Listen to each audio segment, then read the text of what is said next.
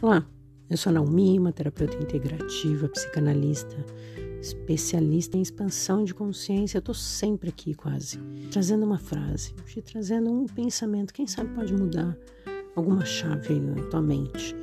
E hoje eu começo com a seguinte frase, como Francis Bacon dizia: Conhecimento é poder. Se conhecimento é poder, e quanto mais a gente aprende, mais a gente domina. Então, se a gente voltar a olhar para a gente, se a gente começa a se conhecer, a gente tem domínio do nosso corpo, das nossas emoções. Não 100%, né?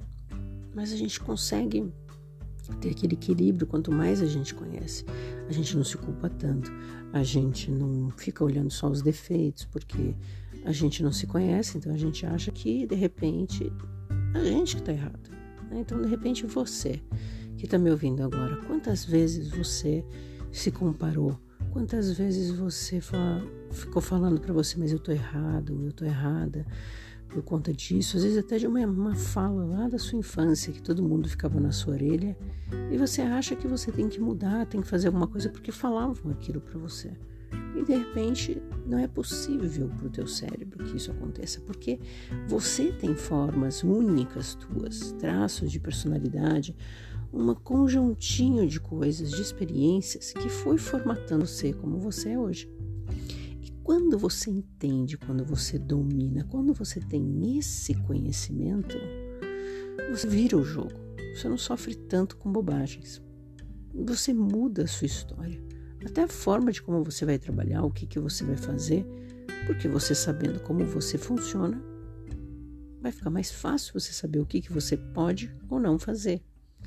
Então, minha pergunta para você assim: você sabe exatamente como é que você funciona? Quem é você? O que, que funciona ou não para você? Com certeza você já vai me responder tudo que é negativo sobre você. Mas o que, que é positivo? Quais são as coisas boas que você sabe fazer?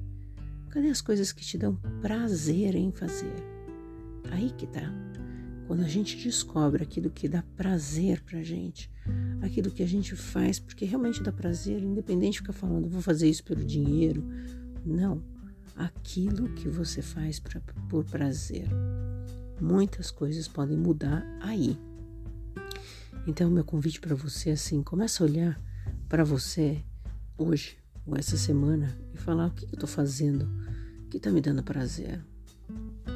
Porque tem que ter um sentido. Jogar pedra todo mundo joga. E como é que é se dar flores? Ótimo dia.